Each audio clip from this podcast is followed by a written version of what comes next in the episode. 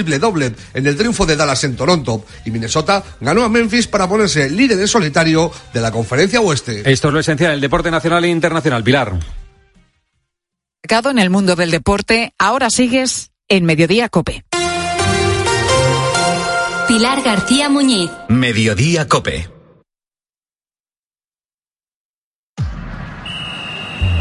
Deportes, deportes, deportes. Cope Bilbao.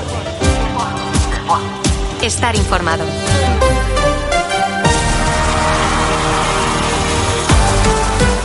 A Racha León, 3 y 25 de la tarde, una hora a la que de lunes a viernes nos citamos eh, con la actualidad del deporte vizcaíno en esta sintonía de Cope Bilbao. Les habla y saluda José Ángel Peña Zalvidea en nombre de técnicos y redactores. Hoy es 29 de febrero de 2024, un jueves bisiesto que se ha convertido en un nuevo día de en la intensa historia copera del Athletic. Puertas y persianas Suachu, en Recalde, les ofrece la actualidad del Athletic.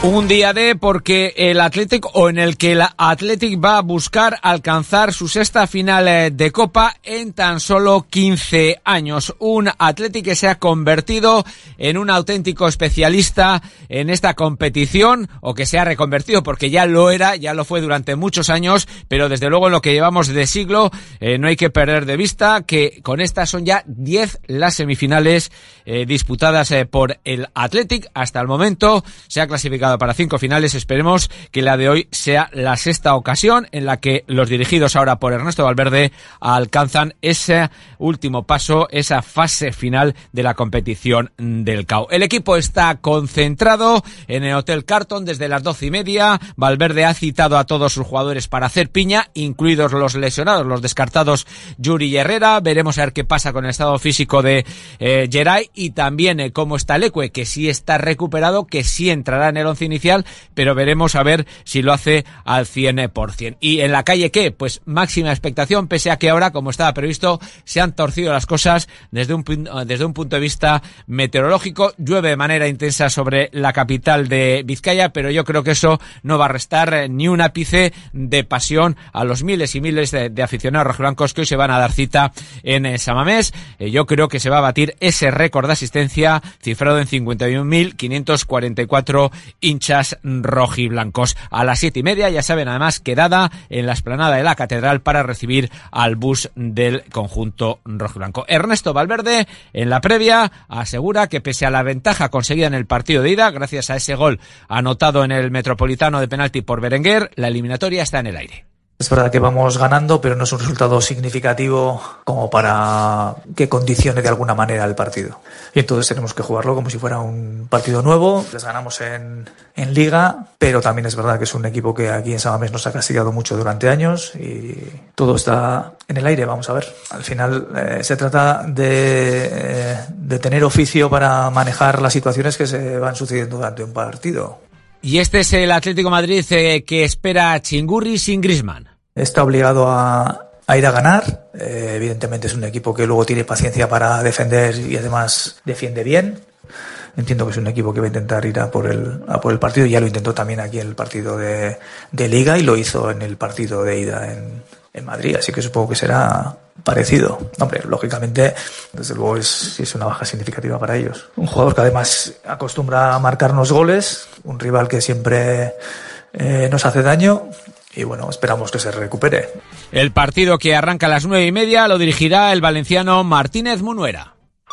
Puertas y persianas Suachu.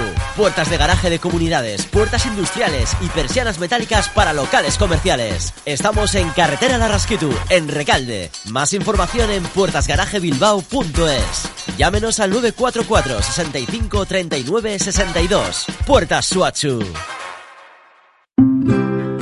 ¿Tienes que realizar una reforma y no sabes por dónde empezar? Acércate a Materiales de Construcción Buenavista en Santurchi. En la mayor exposición de Vizcaya encontrarás lo último en azulejos, muebles de baño, mamparas y todo lo necesario para renovar tu baño y realizar tu obra con la mayor comodidad suelos laminados, vinílicos y multitud de opciones para ajustarnos a tus gustos y necesidades. También contamos con servicio de ferretería y materiales de construcción en stock. Para el particular y profesional, Buenavista es tu almacén, en el polígono El Árbol, Santurchi.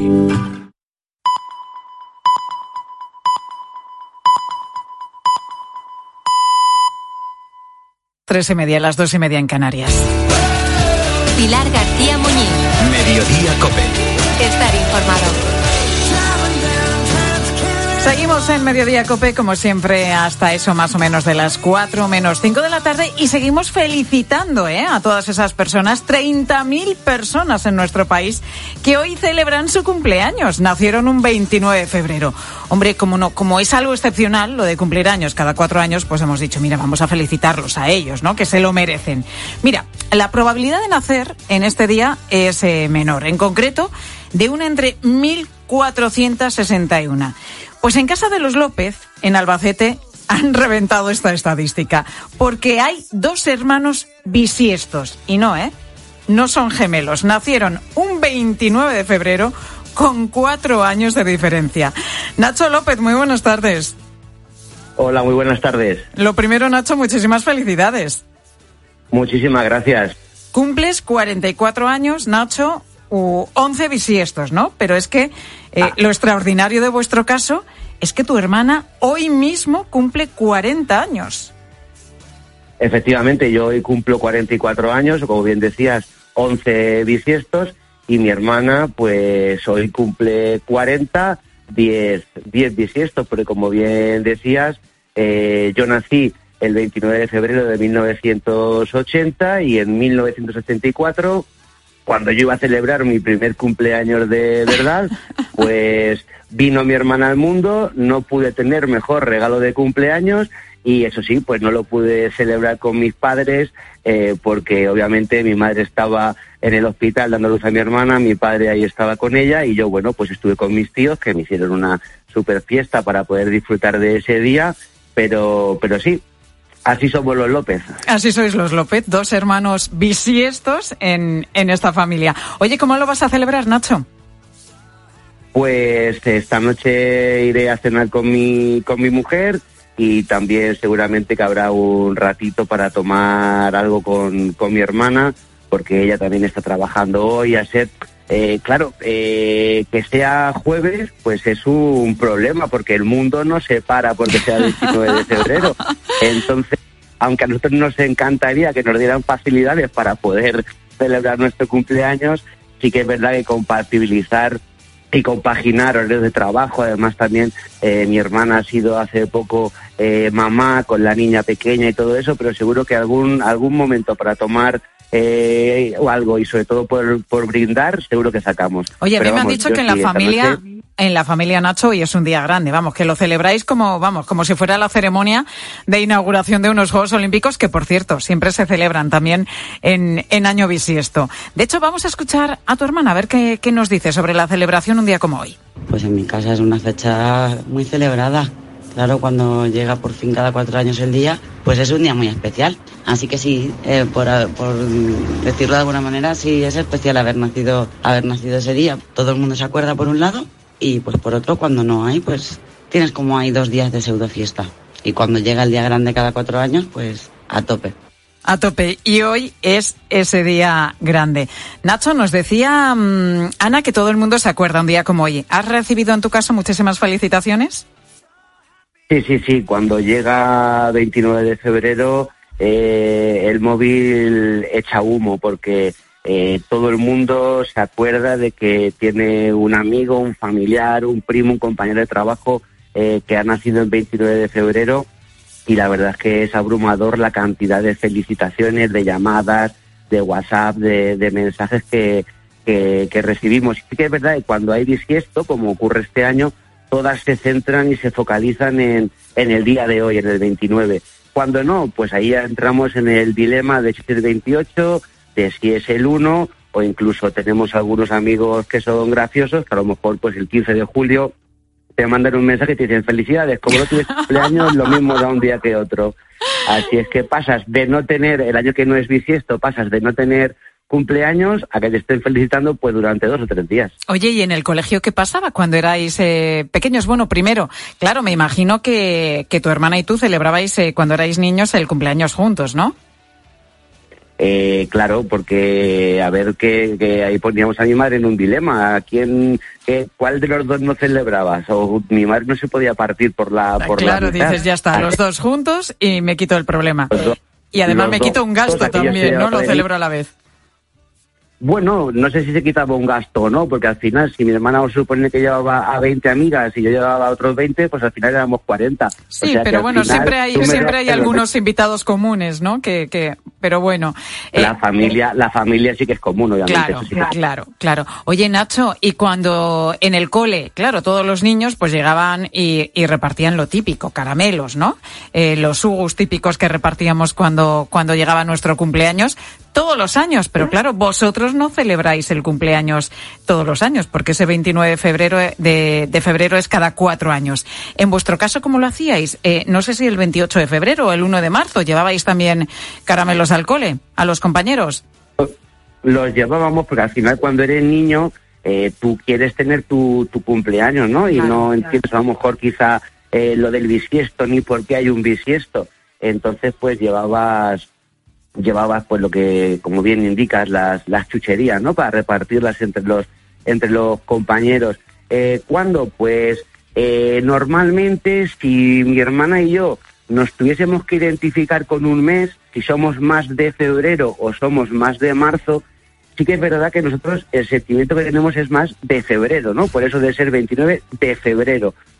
El 1 de marzo, eh, pues es como que marzo se nos queda un poco, poco lejano, pero lo cierto es que a nosotros ya cuando eres adulto lo que te gusta celebrar tu cumpleaños es el 29 de febrero, ¿no? Porque yo te pongo un, un ejemplo. Nochevieja es el 31 de diciembre, pues celebrar Nochevieja el día 30 no tendría sentido que sería lo que pasaría si celebráramos nuestro cumpleaños el día 28 y celebrarlo el día 1 de enero, Nochevieja, pues tampoco tendría sentido, que sería lo que sería celebrar nuestro cumpleaños un 1 de marzo. Por lo tanto, a nosotros lo que realmente nos gusta es que sea 29 de, febrero. Y entonces, pues, pues se dan estas, estas situaciones de normalmente somos los que no tenemos cumpleaños y luego, por ejemplo, pues en 2020, ¿no? Año de infausto recuerdo, pues ahí se dio eh, al contrario.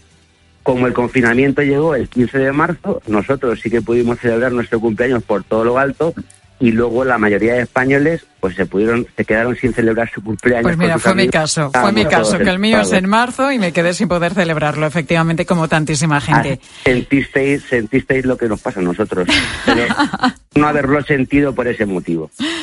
Nacho, que lo paséis muy bien, que lo celebréis eh, como se merece una fecha tan, tan especial sin duda para la familia López de Albacete, porque en la familia hay dos años, hay dos eh, nacidos en bisiestos, hay dos hermanos bisiestos, Nacho, con el que va- acabamos de hablar, y también su hermana Ana. Que vaya todo bien, muchísimas felicidades para los dos. Muchísimas gracias, un placer estar con vosotros. Gracias, Nacho. Bueno, pues otro que sopla las velas en este 29 de febrero es el presidente del gobierno, Pedro Sánchez, que cumple 52 años, pero, pero con la que está cayendo me imagino que no está para muchas celebraciones. Precisamente de los años bisiestos y también del de Pedro Sánchez nos hablaba unas, eh, hace unas semanas aquí en Mediodía Alex Clavero, el franco tirarrock. Bisiesto es el que se le añade un día más. Entonces, Eh, el, el año que da la vuelta a la Tierra al Sol en 365 días es lo normal y es un año trópico. Entonces yo pensé, pues entonces este es, es atrópico. Entonces, claro. Y claro, de ahí me voy a Camilo, el de mi pueblo, que cumple los años el 29 de febrero. Y, ¿Ah, le- sí? y le llamamos Camilo Bisiesto. Oye, 29 de febrero. Pues el Franco Tirarrock que estuvo aquí con nosotros en mediodía y nos contaba todas estas cosas eh, del año bisiesto. Se lo sabe todo, ¿eh? Se lo sabe todo. Alex Clavero, como también mi compañera Vicen Victoria Ballesteros. Victoria, buenas tardes. Hola, ¿qué tal? No sé qué te iba a llamar en lugar Sí, de Victoria. Vicenta o algo así. Algo era así. porque veníamos de de escuchar a Alex Clavero, que yo no sé si me lo sé tan bien como él, pero bueno, voy a intentarlo, ¿eh? Mira, la Tierra tarda exactamente 365 días, 6 horas, 9 minutos y 9,7 segundos, ojo a los datos, en completar una vuelta alrededor del Sol. Cada cuatro años se añade un día más al calendario para poder sincronizar el año solar con el año cronológico. ¿Esto quién lo puso en marcha? ¿Quién pensó en esta idea? Pues fue el emperador romano Julio César y lo llamó calendario juliano. Pensó mucho la idea, pero el nombre No se complicó Como demasiado. se me ha ocurrido si a mí, yo soy pues- Julio, pues- el calendario como yo, Juliano. Y ala. Y bueno, ¿por qué se le añade el día al mes de febrero y no, por ejemplo, al de agosto? Un dicho que el sexto día antes de marzo había que añadir un día. Entonces, que de, de esto deducimos que eh, cuando los romanos, el Imperio Romano, había cambio climático y en febrero haría bueno, porque tú me dirás por qué vas a añadirle un día a febrero estando julio y agosto ahí. Pues ¿sabes? también es verdad, tienes toda la razón. Es que tenía que hacer bueno. Con lo de verano, Hombre. que estamos en la playa. Es que a en quién se le verano, ocurre. En julio, julio, ponlo No, en no, julio. bien No, visto no. esto del francotirador. ¿qué? bien visto, yo estoy con él. A ver, ahí da la explicación, pero yo estoy con él mejor en agosto. Mira, te voy a contar alguna cosa más. En la época del Imperio Romano, los años bisiestos eran sinónimo de mala suerte. Hasta cerraban los templos, ¿eh? por lo que pudiera pasar. Y lo mismo en Grecia, donde todas las supersticiones del martes y 13 eran igual para los 29 de febrero. Bueno, en el refranero español también hay referencias a esa supuesta mala suerte. Año bisiesto, ni casa, ni viña, ni huerto, ni puerto. Oye, pero es que mira, hay unos cuantos acontecimientos históricos que se han producido en año bisiesto. Por ejemplo, el hundimiento del Titanic que fue en 1912, bisiesto. O el inicio de la Guerra Civil Española en el 36. El asesinato de Gandhi, que fue en el 48. O los de Luther King y Robert Kennedy, que este es el hermano. El hermano del presidente de los Estados Unidos, John Fitzgerald Kennedy, al que también asesinaron, por cierto. Igual que a John Lennon, que lo mataron en año bisiesto, en 1980. Pero bueno, que esto de la mala suerte no lo cree todo el mundo, ¿eh? que tragedias ocurren en años bisiestos y no bisiestos. En Irlanda, por ejemplo, creen todo lo contrario, que los bebés que nacen un día como hoy, es decir, los 29 de febrero, llegan con un pan debajo del brazo. Así que nos vamos a quedar con esto último que nos Mucho gusta mejor. mucho más. Victoria, Victoria, Ah, ¿eh? que eso. bien lo he dicho. O Vic, ¿no? O Vic, como yo te llamo. vale. Gracias, compañera. A ti, hasta luego. Pues mira, este 29 de febrero es además el Día Mundial de las Enfermedades Raras. Unos 300 millones de personas han sido diagnosticadas con una de las 7.000 enfermedades de este tipo que se calcula que hay en el mundo. La investigación es clave para todas ellas porque de la ciencia depende Iba a decir su calidad de vida, pero es que en tantísimos casos depende directamente su vida. El cine también ha tratado este tema y por eso en nuestra sección de cine de los jueves hoy vamos a repasar películas que nos han acercado a las enfermedades raras. Jerónimo José Martín, crítico de cine de Copa y 13. Jero, muy buenas tardes. Muy buenas tardes, ¿cómo estás, Pilar? Uy, ¿dónde estás metido? Que te escucho así muy lejos.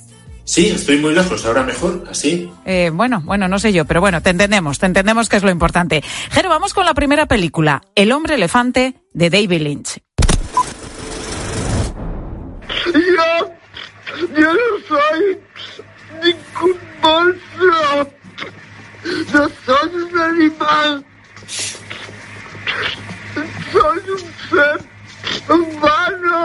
Ay, vaya escena has elegido, ¿eh, compañero? Sobrecoge, sobrecoge. Total, Escucharla. totalmente. Vaya doblaje bueno, por cierto. Vaya doblaje bueno. Totalmente, porque aquí sí que tienen que hacer una enorme interpretación los, los actores de, de doblaje. Es una película de 1980, basada en la historia real de John Merrick, al que da vida el actor John Hart. Tenía una deformidad muy marcada y le tenían en un circo como una atracción más, hasta que un doctor, que en la película interpreta Anthony Hopkins, se fija en él y su destino cambia radicalmente.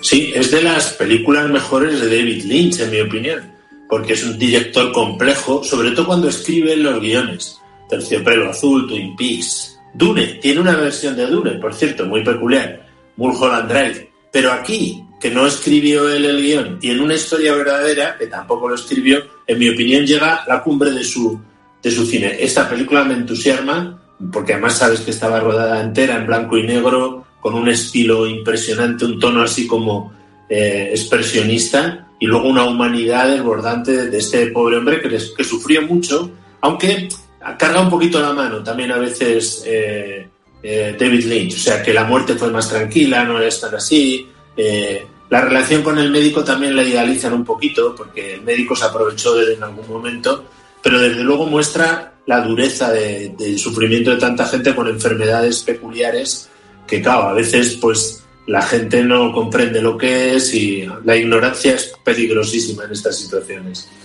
Jero, he leído que el protagonista John Hart se pasaba cerca de ocho horas al día en maquillaje. Le tenían que poner, pues, eh, pues todo tipo de prótesis, ¿no? Para transformarse en ese hombre elefante. Y que esto le sirvió para meterse mucho más en el papel. Claro, sí, sí. Además es que probaron con, con algunas prótesis y no funcionaban. Tuvieron que, porque hay fotos, por supuesto, de Merrick, entonces intentaron ponerlo al máximo. De hecho, hubo, hubo cierta bronca porque no ganó el Oscar al mejor maquillaje, porque era peluquería y maquillaje, si no me equivoco, ganó otra película y hubo muchas protestas porque realmente eh, la caracterización que tiene en la película John Hart es impresionante, buenísima porque, claro, David Lynch quería mostrar físicamente, eh, quizá por eso lo deja en blanco y negro también, para que, porque el color se notarían más las prótesis y tal. Y consigue humanizarlo y tener incómodo al espectador, pero a la vez ir descubriendo la profunda humanidad de esta persona que le consideran un monstruo, que fue atracción de feria, que, que, querían que era muy limitado intelectualmente y que luego poco a poco se va viendo que tiene una inteligencia por encima de la media. Me parece una película en ese sentido magnífica y el trabajo de John Hart y el de Anthony Hopkins y el de Anne Bancroft y de John Giggle, es que fíjate tú qué pedazo de reparto, o sea, de los mejores actores británicos. Vamos con la segunda película, Jero, si te parece. Lorenzos Oil, el aceite de la vida. Digamos la verdad, sin ambigüedades. Su evolución es imparable. Yo reclamo el derecho a luchar por la vida de mi hijo. Un historión también real, unos padres coraje en busca de una solución para la enfermedad de su hijo que es degenerativa. Nick Nolte y Susan Sarandon son los actores que dan vida a ese matrimonio que conocieron de primera mano esta historia, ¿no? Sí, totalmente porque tuvieron el asesoramiento de estos padres cuyo hijo sufría adrenoleucodistrofia o enfermedad de Schindler. La que sufre eh, el hombre elefante se llama el síndrome de Proteus que hay una película también reciente, para que no, sol, no se nos olvide citarla, que es Wonder, si te acuerdas. Sí, sí, sí, la de Julia Roberts. Tiene, es distinta la enfermedad, se llama el síndrome de Tricher-Collins o disostosis eh, mandibulofacial, pero es una película magnífica, Wonder, también con deformaciones externas. Aquí en la, en la película de El aceite de la vida es distinta, pues es una enfermedad más oculta, menos se muestra menos fuera y es terrible, es muy dura.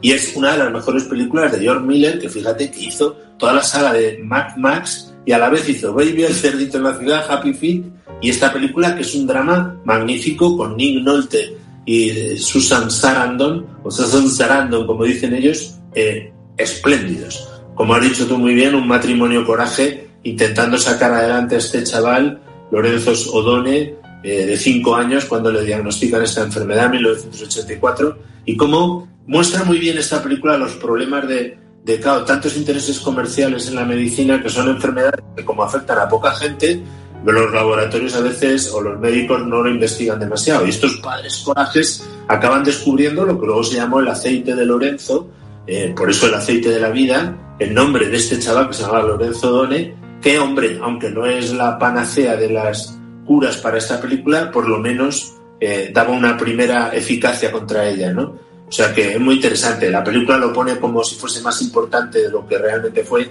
pero bueno, es un paso adelante y todo un ejemplo a seguir de la actitud de unos padres por sacar adelante una cura para su hijo, ¿no? Y vamos con nuestra última película, también una historia real, The Lost King. Sé que puedo encontrarlo. ¿Al rey? Muchos han intentado encontrarlo y han fallado. Quiero desenterrar a Ricardo, de una persona a la que juzgaron injustamente en su vida. Aquí es la madre la que tiene una enfermedad, fatiga crónica, que no le permite trabajar. Un día va a la función de teatro de uno de sus hijos, representaban Ricardo III de William Shakespeare, y ese momento le cambia la vida, Jero. Sí, me parece una peli, la he querido meter aquí, aunque no sé si el síndrome de fatiga crónico es tan, tan enfermedad rara, porque yo por lo menos muchos días estoy cansado, ¿no? No, pero no, hay que decir que está diagnosticada, a veces la llaman eh, encefalomielitis miálgica, y, el personaje que hace aquí Sally Hawkins es sensacional, porque es una mujer con una fuerte personalidad y que se obsesiona con reivindicar a Ricardo III y buscar su tumba. Y está basada en hechos reales, con una relación compleja con su marido, están separándose y ella, esto le ilusiona como para seguir dando pasos adelante a pesar de la enfermedad y quería traer también una película que fuese muy actual, porque esta se estrenó en España hace menos de un año y es nada menos que de Stephen Frears, o sea, el, el director de Héroe por Accidente, Alta Fidelidad, Alta Fidelidad de Queen, y con un reparto sensacional, Steve Coogan y la propia Sally Hopkins, que están muy bien, ¿no? Y que ves cómo, a pesar de los efectos de muchas de estas enfermedades, eh, el, el, la potencia humana y luego también la ayuda de la medicina pues consigue que las personas tengan una vida mínimamente normal y que encuentren la felicidad y un sentido para lo que hacen. El hombre elefante, El aceite de la vida y Los King, las eh, películas que hemos seleccionado este jueves en el que se conmemora el Día Mundial de las Enfermedades Raras. Jero, gracias. La semana que viene más cine. Aquí estaremos si Dios quiere. Un abrazo enorme. Hace un momento hablábamos con Nacho, que cumple años en este 29 de febrero, también su hermana, su hermana Ana. Dos hermanos bisiestos, casi nada. Y os preguntábamos hoy en mediodía si tú conoces a alguien que cumpla también años en este 29 de febrero. ¿Y, y qué hacen, no? Eh, cuando no es año bisiesto. ¿Cuándo lo celebran entonces? ¿El día 28 o el 1 de marzo? ¿Cae quizá tu cumpleaños en una fecha que no te gusta nada porque pasa a lo mejor desapercibida? ¿Qué sé yo? ¿En mitad de verano o el día de Reyes? Sofía Buena, buenas tardes. ¿Qué tal, Pilar? Buenas tardes. ¿Qué nos han dicho los oyentes? Pues mira, Inma, por ejemplo, siempre ha tenido mucha confusión con el día de su cumpleaños. Tú dirás, ¿por qué? Pues por algo que le contó su madre. A ver. De repente, hace dos años, me dijo que el día en que yo había nacido no era el, el que estaba celebrando. Y me pareció un poco extraño porque ella tiene una memoria de elefante, pero bueno, ¿qué le vamos a hacer? Así que ahora, para confirmar un poco, pedí una partida de nacimiento y resulta que yo cumplía, en teoría, el 19, pero mi partida de nacimiento dice que no, que nací el 22. Mi madre después me dijo que no, que el 18. O sea, un lío. ¿Qué he hecho? Pues que ahora celebro mi cumpleaños tres o cuatro días seguidos. Pues mira. Y así pues, cubro todas las posibilidades. Me encanta, Hay que Inma. hacer un gran banquete y entonces, claro, tienes Me para todos los encanta la días. solución de, de Inma. Oye, que no tengo claro cuándo es mi cumpleaños. ¿Cuál es la horquilla? ¿Tres, cuatro días? Pues venga, tres, cuatro días celebrándolo. Y ala. Esto hace años era normal, porque nacían... eh, En las casas. Los niños en las casas, en, en- en muchísimos casos, evidentemente. Y luego lo del registro como que iba un poco más Iban, relajado. iban cuando y, y ¿Eh? que Cuando- iban al registro cuando podían, cuando Claro. sacaban un hueco, cuando se podía hacer. Entonces, bueno, entonces que ha era- muy el común. 18, bueno, pues le ponemos el 22. ¿Qué más da? Por cuatro días. Pues ya está. En fin, que el caso de Inma seguro que no es el único. Es muy divertido, desde luego. Hoy Pedro no cumple años, lo hizo ayer. Felicidades, Pedro. Felicidades, Pero Pedro. quien sí cumple el 29 de febrero nos cuenta es su sobrina. Yo cumplo años el 28 de febrero y tengo una sobrina política que justo nació hace ocho años, un tal que el 29 de febrero. ¿Qué pasa? Que, como habéis dicho, son cada cuatro años. ¿Y qué hace? Lo celebra el 28 de febrero de cada año. Así que todo el protagonismo que yo tenía, pues me lo ha quitado. Lo tiene que compartir, tampoco es que lo quite, Se pero lo comparte, tiene que se comparte. Al menos tres de cada cuatro años. Fíjate que a María José no le gustaba su cumpleaños cuando era pequeña, pero ahora ya esto ha cambiado. Yo tengo una fecha muy señalada y al principio de pequeña no me gustaba mucho. Ya de mayor cada día me siento más orgullosa y sobre todo por con quién comparto la fecha. Yo nací un 5 de enero, víspera de Reyes, y me fastidiaba porque era o cumpleaños o Reyes, no tenía dos fiestas. Pero de mayor, mm, nada, somos los reyes de nuestra casa. Hombre, el 5 de enero sí es verdad que, que, que dices, bueno, es que me quita la cabalgata de Reyes y los nervios, que, que vienen los Reyes me quita el protagonismo. Pero mira, cumple María José en ese día, que no le gustaba hace años, ahora en cambio sí. Por cierto, el 5 de enero cumple también el Rey emérito, ¿no? Eh, Juan Carlos I. Sí, Creo que ha sido para la- esto de la, de la Pascua. Carmen nunca ha celebrado su cumpleaños porque coincide con otra fecha señalada que celebramos todos, la noche. Para mí es un rollo mi cumpleaños porque es el 31 de diciembre y es que no sé lo que es celebrar mi cumpleaños. Eso sí, me llama todo el mundo. Ah, bueno, familia, amigos, de verdad, muchísimo. O sea, no paro. Pero claro, yo nunca sé, o sea, nunca no he sabido lo que es una fiesta de cumpleaños. Porque como se hace la noche vieja, pues ahora y así toda la vida. Claro, o sea, es que pues eso, aquí también todo el mundo pendiente de la Nochevieja y tal, y me parece que, claro, celebrar la Nochevieja en cumpleaños es que como es mucha celebración. Eh, bueno, puedes celebrar por la mañana uno y por la noche Toda otro. sí, pero Carmen, explícale que, oye, es que yo quiero que estén mis amigos de pequeños, sobre todo, que es cuando celebramos así con mayor ilusión los cumpleaños, Sí. ¿no? Ese día me imagino que en la vida Carmen habrá celebrado su cumpleaños con los compañeros de clase cuando era niña, ¿no? Difícilmente, me, me Sí, parece. cuando caen en verano y estas cosas, como bueno, a si mí ya me en verano pasaba. es complicado, te pasaba, claro. Sí, Sí, de porque verano. yo soy de julio. Eso sí que me pasó, yo soy nacida el 7 de julio, San Fermín, y cuando estudié en Pamplona, luego todo el mundo se acuerda, los navarros, porque claro, están ahí. Claro, es una fecha muy importante fiestas, para ellos. Iban y se acuerdan. Oye, ¿y cuándo lo celebrabas? Porque claro, no lo celebrabas con los compañeros de clase Con en la vida. amigos no, pero con la gente del pueblo. Claro, Pero ahora, ahora como está la modalidad de celebrar durante los trimestres los cumpleaños, llegas a todo. Los que cumplen en verano lo celebran, por ejemplo, en junio, para que no se queden sin cumpleaños, que es algo que está bien, porque así los niños lo celebran todos a la vez y ya está. Es que me hace gracia lo de las celebraciones de cumpleaños. Y si hablas de fecha de cumpleaños, María Jesús se acuerda de sus padres. Para ella eran los días pues más especiales del año. Desde siempre, desde siempre, el día 29 de enero, que es el cumpleaños de mi madre, que en par descanse, que está en el cielo, se ha celebrado. Y luego después, el 30 de marzo, que dentro de poco viene, el 30 de marzo siempre se celebraba, siempre mi padre. El Día del Padre, el 19 de marzo, y el 30 de marzo, el cumpleaños de mi padre. Fechas importantes para María Jesús. En fin, qué felicidades, ¿eh? Felicidades a los del 29 de febrero.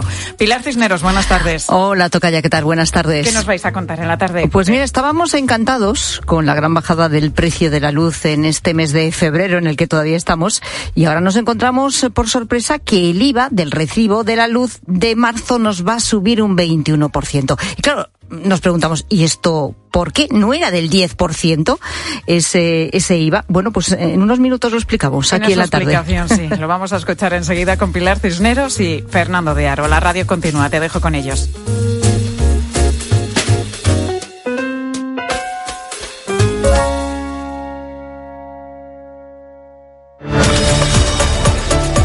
Pilar García Muñiz. Mediodía Cope.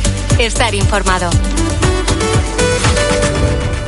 Lo más llamativo fueron las formas. La manera en que Ábalos ha dado un portazo rotundo y destemplado al ultimátum que le dio su partido.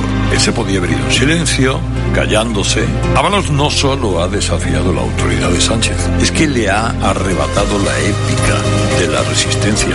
Hoy Ábalos es el Sánchez que echaron por la ventana del Comité Federal de su partido hace unos años. Carlos Herrera va más allá de la noticia y te explica todo lo que te rodea. Escúchale de lunes a viernes, de 6 a 1 del mediodía, en Herrera en Cope.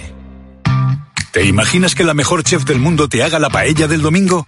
Pues ahora Acciona Energía, la mayor compañía energética del mundo que solo opera en energías renovables, te instala los paneles solares en tu casa y pone toda su energía a tu servicio a un gran precio. Aprovecha y hazte autoconsumidor. Entra en Hogares Acciona Energía e infórmate. En Carglass creemos que todos los parabrisas merecen una segunda oportunidad, incluso los irreparables. Por eso tenemos contenedores en todos nuestros talleres, para que puedan ser reciclados y así darles una segunda vida. Carglass cambia, Carglass repara. Quiero explorar sin importarme cuando volver el exterior. Quiero formar parte de él. Vale, bichito. Nos vamos a Disneyland París. Reserva durante Semana Mágica en viajes el corte inglés sin gastos de cancelación. Precio de referencia 144 euros por persona y noche en el Disney Hotel Cheyenne con entradas incluidas. Plazas limitadas. Consulta condiciones. Ven a Disneyland París con viajes el corte inglés volando con Iberia.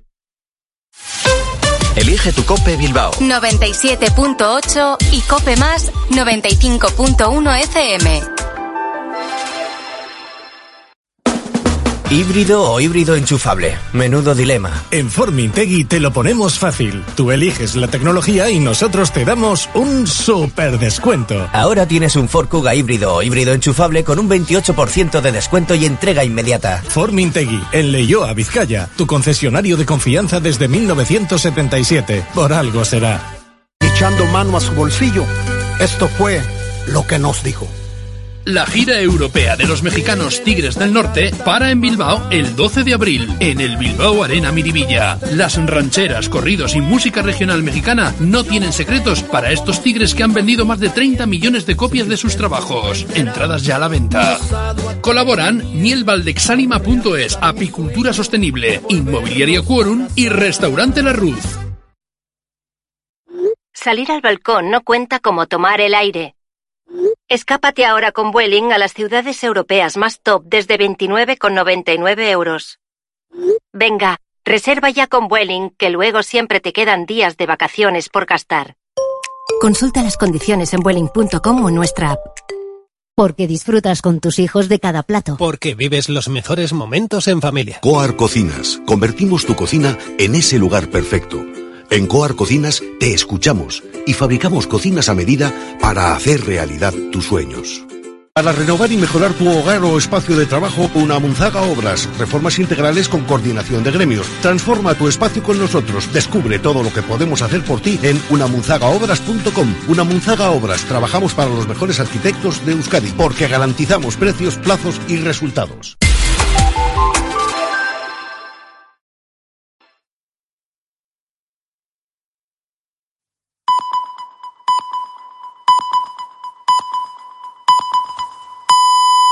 Las 4 de la tarde, las 3 en Canarias. Con Pilar Cisneros y Fernando de Aro, la última hora en la tarde. Cope, estar informado. Muy buenas tardes a la gente, gente.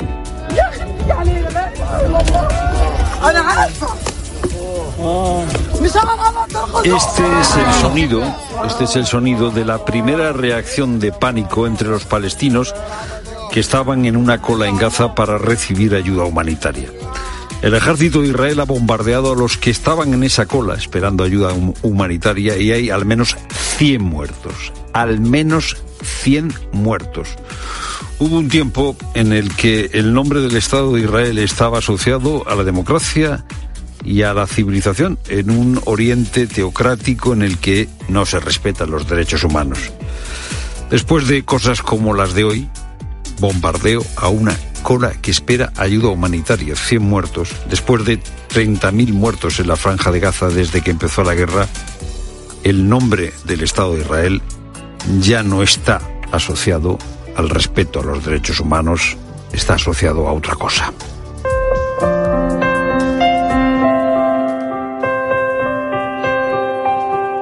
Un 29 de febrero de hace 52 años nacía Pedro Sánchez Pérez Castejón. Feliz cumpleaños, presidente. No sé si lo estará disfrutando mucho. Que van a estar todos los independentistas catalanes amnistiados, porque no son terroristas. Esto lo decía hace solo un mes Pedro Sánchez. Dictó sentencia el presidente del gobierno. Los independentistas no son terroristas.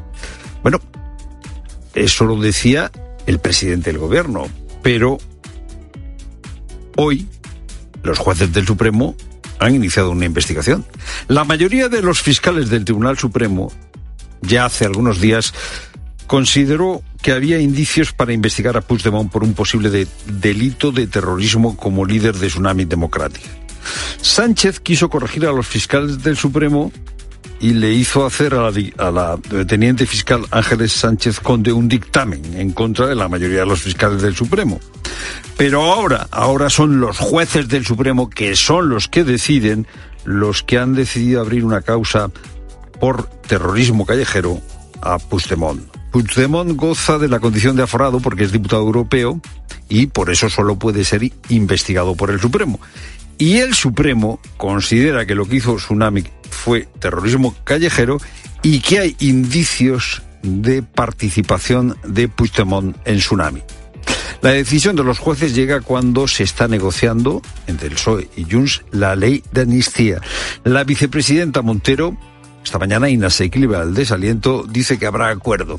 Ayer escucharon ustedes también a otros líderes de Junts eh, expresarse en este sentido. Yo lo comparto, discreción, y cuando haya acuerdo ¿Cuál es el problema? Que Puigdemont exige a Sánchez no solo una ley de amnistía, sino la garantía de que los jueces interpretarán la ley a su favor, a favor de Puigdemont. Y España, afortunadamente, todavía es un Estado de Derecho. Feliz, feliz cumpleaños, presidente. Ya sé que no es un buen día, no solo por lo del Supremo, sino por el caso Coldo también por el caso Coldo. Hace solo una semana que estalló el caso Coldo, nos parece que hace una eternidad. Ábalos dijo hace una semana que él no sabía nada de eh, lo que hacía Coldo, si cobraba comisiones o no cobraba comisiones. No tengo ni idea, o sea, es que me he enterado ahora, ¿no? Me he quedado estupefacto con esto. Pues el juez de la Audiencia Nacional, Ismael Moreno, dice que Ábalos miente. El juez de la Audiencia Nacional dice que Ábalos no es que no supiese nada, es que fue intermediario de la trama Coldo. Y un informe de la Guardia Civil señala que Ábalos se reunió con Coldo hace nada, hace nada, el 10 de enero, en una marisquería, La Chalana. Siempre hay una marisquería en todo asunto. Se reunieron en esa marisquería porque se le pidió a Ábalos que intermediara en el lío que se había montado por la compra de mascarillas por parte de Francina Armengol. Ábalos ha sido repudiado por el PSOE por no vigilar a Coldo. Repudiado a Ábalos por no vigilar a Coldo. ¿Y quién tenía que vigilar a Ábalos para que no fuera intermediario en la trama? El máximo responsable del PSOE. ¿Y quién es el máximo responsable del PSOE? Sánchez. No es un buen día para el presidente. Es lo primero, no lo único. Buenas tardes, Pedro Cineros. Buenas tardes, Fernando. Buenas tardes a todos. Y 70 familias del edificio calcinado hace hoy una semana en el barrio del Campanar, en Valencia, ya viven en los pisos acondicionados por el ayuntamiento de la capital. Varias de ellas han comenzado además a recibir las ayudas económicas de la Generalitat. El fuego en este inmueble ha llevado a que muchas comunidades de toda España se pregunten si su edificio es seguro, si cumple con las mínimas condiciones de protección contra el fuego. En Mediodía Cope, Javier Fernández Arce, de la Asociación Española de Empresas Instaladoras de Protección contra Incendios, ha apuntado a la necesidad de avanzar en la normativa para un edificio que se apruebe hoy, pero la zona de vivienda no está previsto que tenga ni sistemas de detección de incendios automáticos ni alarmas de, incendios. Cosa que eh, yo me atrevería a decir que por lo menos el debate se va a abrir, porque entre otras cosas, y quisiera decirlo, en otros países de nuestro entorno sí es obligatorio. Y 557.000 familias están hoy cobrando en España el llamado ingreso mínimo vital, o lo que es lo mismo, es el 70% de los potenciales beneficiarios que proyectó el Gobierno cuando esta prestación se aprobó hace casi cuatro años. Marta Ruiz, ¿a qué se debe que este subsidio no llegue a todo aquel que cumple los requisitos? Por un lado, el desconocimiento hace que en muchos casos no se solicite y por otro, se dan errores formales o de documentación que llevan a denegar la ayuda. Así, a cierre de febrero, casi 560.000 hogares han recibido el ingreso mínimo vital, alcanzando a casi 1,7 millones de beneficiarios. Es un 34% más que hace un año, pero aún por debajo de los 2,3 millones a los que aspiraba llegar el Gobierno. Del total de hogares que reciben el ingreso mínimo vital, el 66% son familias con niños y con una cuantía mensual de 526 euros. Y hoy es 29 de febrero, estamos en año bisiesto y es un cumpleaños atípico para las aproximadamente 30.000 personas que este jueves cumplen años en nuestro país. Carmen, como otros muchos, tiene que esperar cuatro años para poder festejar su onomástica, digamos, en condiciones. Ella misma nos ha contado en Mediodía Cope por qué este día es tan especial para ella.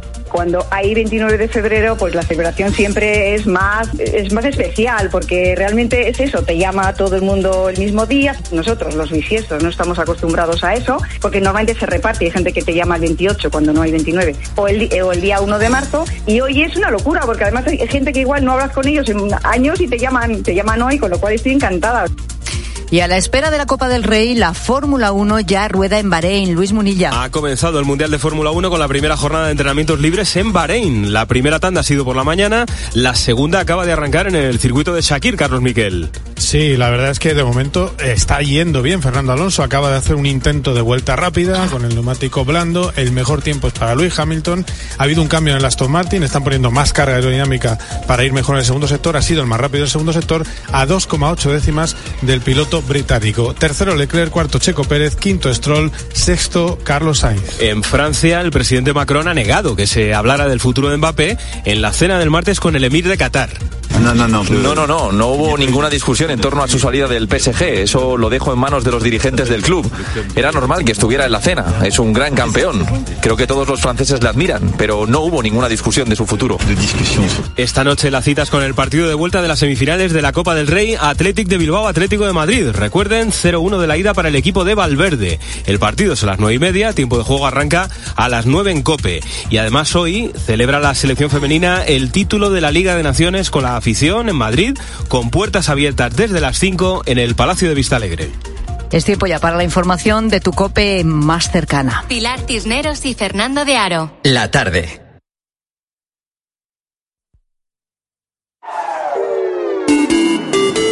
Cope Euskadi. ¿Qué tal? Muy buenas tardes. Estamos muy pendientes del fuerte frente que ya barre Euskadi. El cambio ha llegado con chubascos intensos que ya caen por toda la comunidad. Un frente que nos deja varios avisos amarillos. Desde hace una hora Euskadi está en aviso amarillo por viento en zonas expuestas tanto en Guipúzcoa como en Vizcaya. Aviso amarillo que se traslada también a la mar. Aviso amarillo por riesgo marítimo costero. Además, a partir de las 9 estamos en aviso amarillo por nieve. Precaución por las intensas lluvias por la tarde, especialmente en carreteras. Por cierto, en Guipúzcoa el servicio de Euskotren entre el Goibar y Mendaro se mantendrá paralizado durante todo el día a consecuencia del desprendimiento que se produjo el martes. El trayecto entre ambas localidades se cubrirá en autobús. Es todo. Escuchas la tarde de Cope. Seguimos contándote todo lo que te interesa con Pilar Cisneros y Fernando de Aro.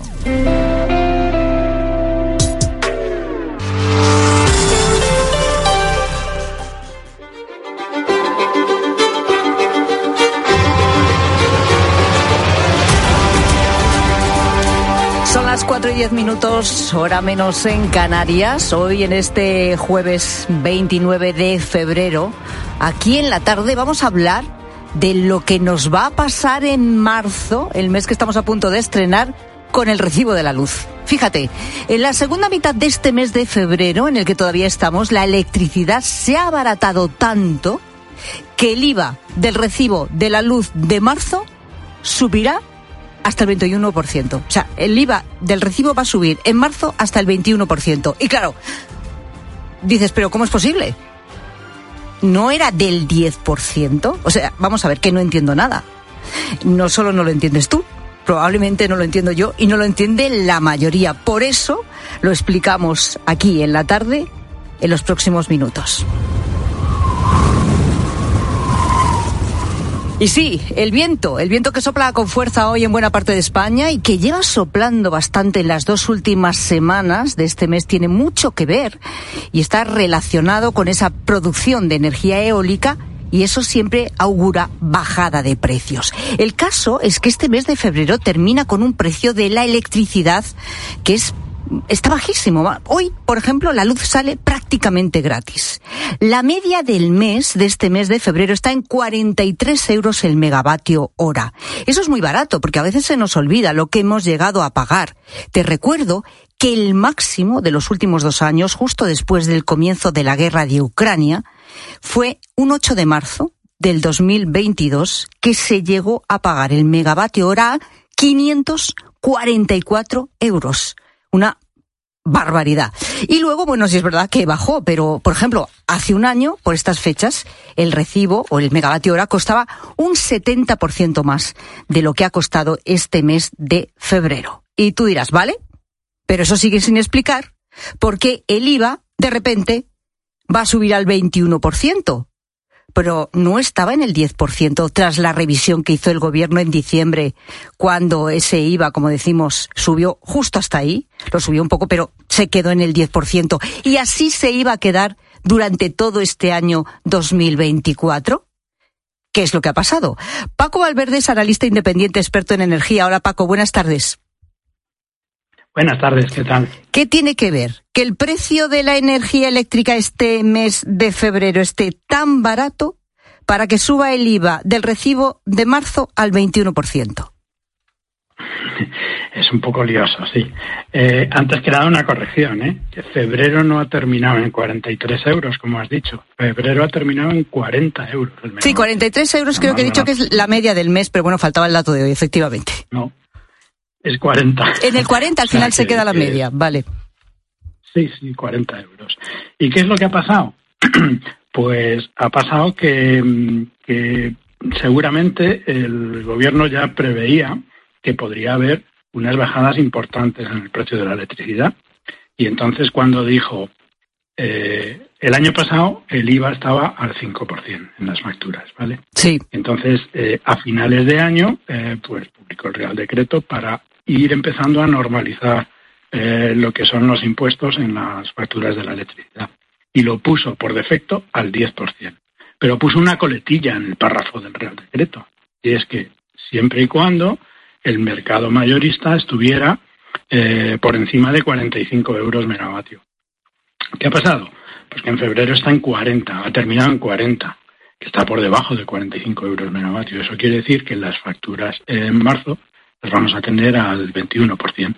Simplemente, pues, por la aplicación, por, por el BOE, por lo que estaba escrito en el BOE. Es decir, que cuando se publicó eh, en el BOE la revisión del IVA del recibo de la luz, que del 5 efectivamente se subió al 10%, había una coletilla. que probablemente no llegamos a leer ninguno, no sé si, o lo publicamos y ya no nos acordamos, todo puede ser, pero me da a mí que no nos dimos mucha cuenta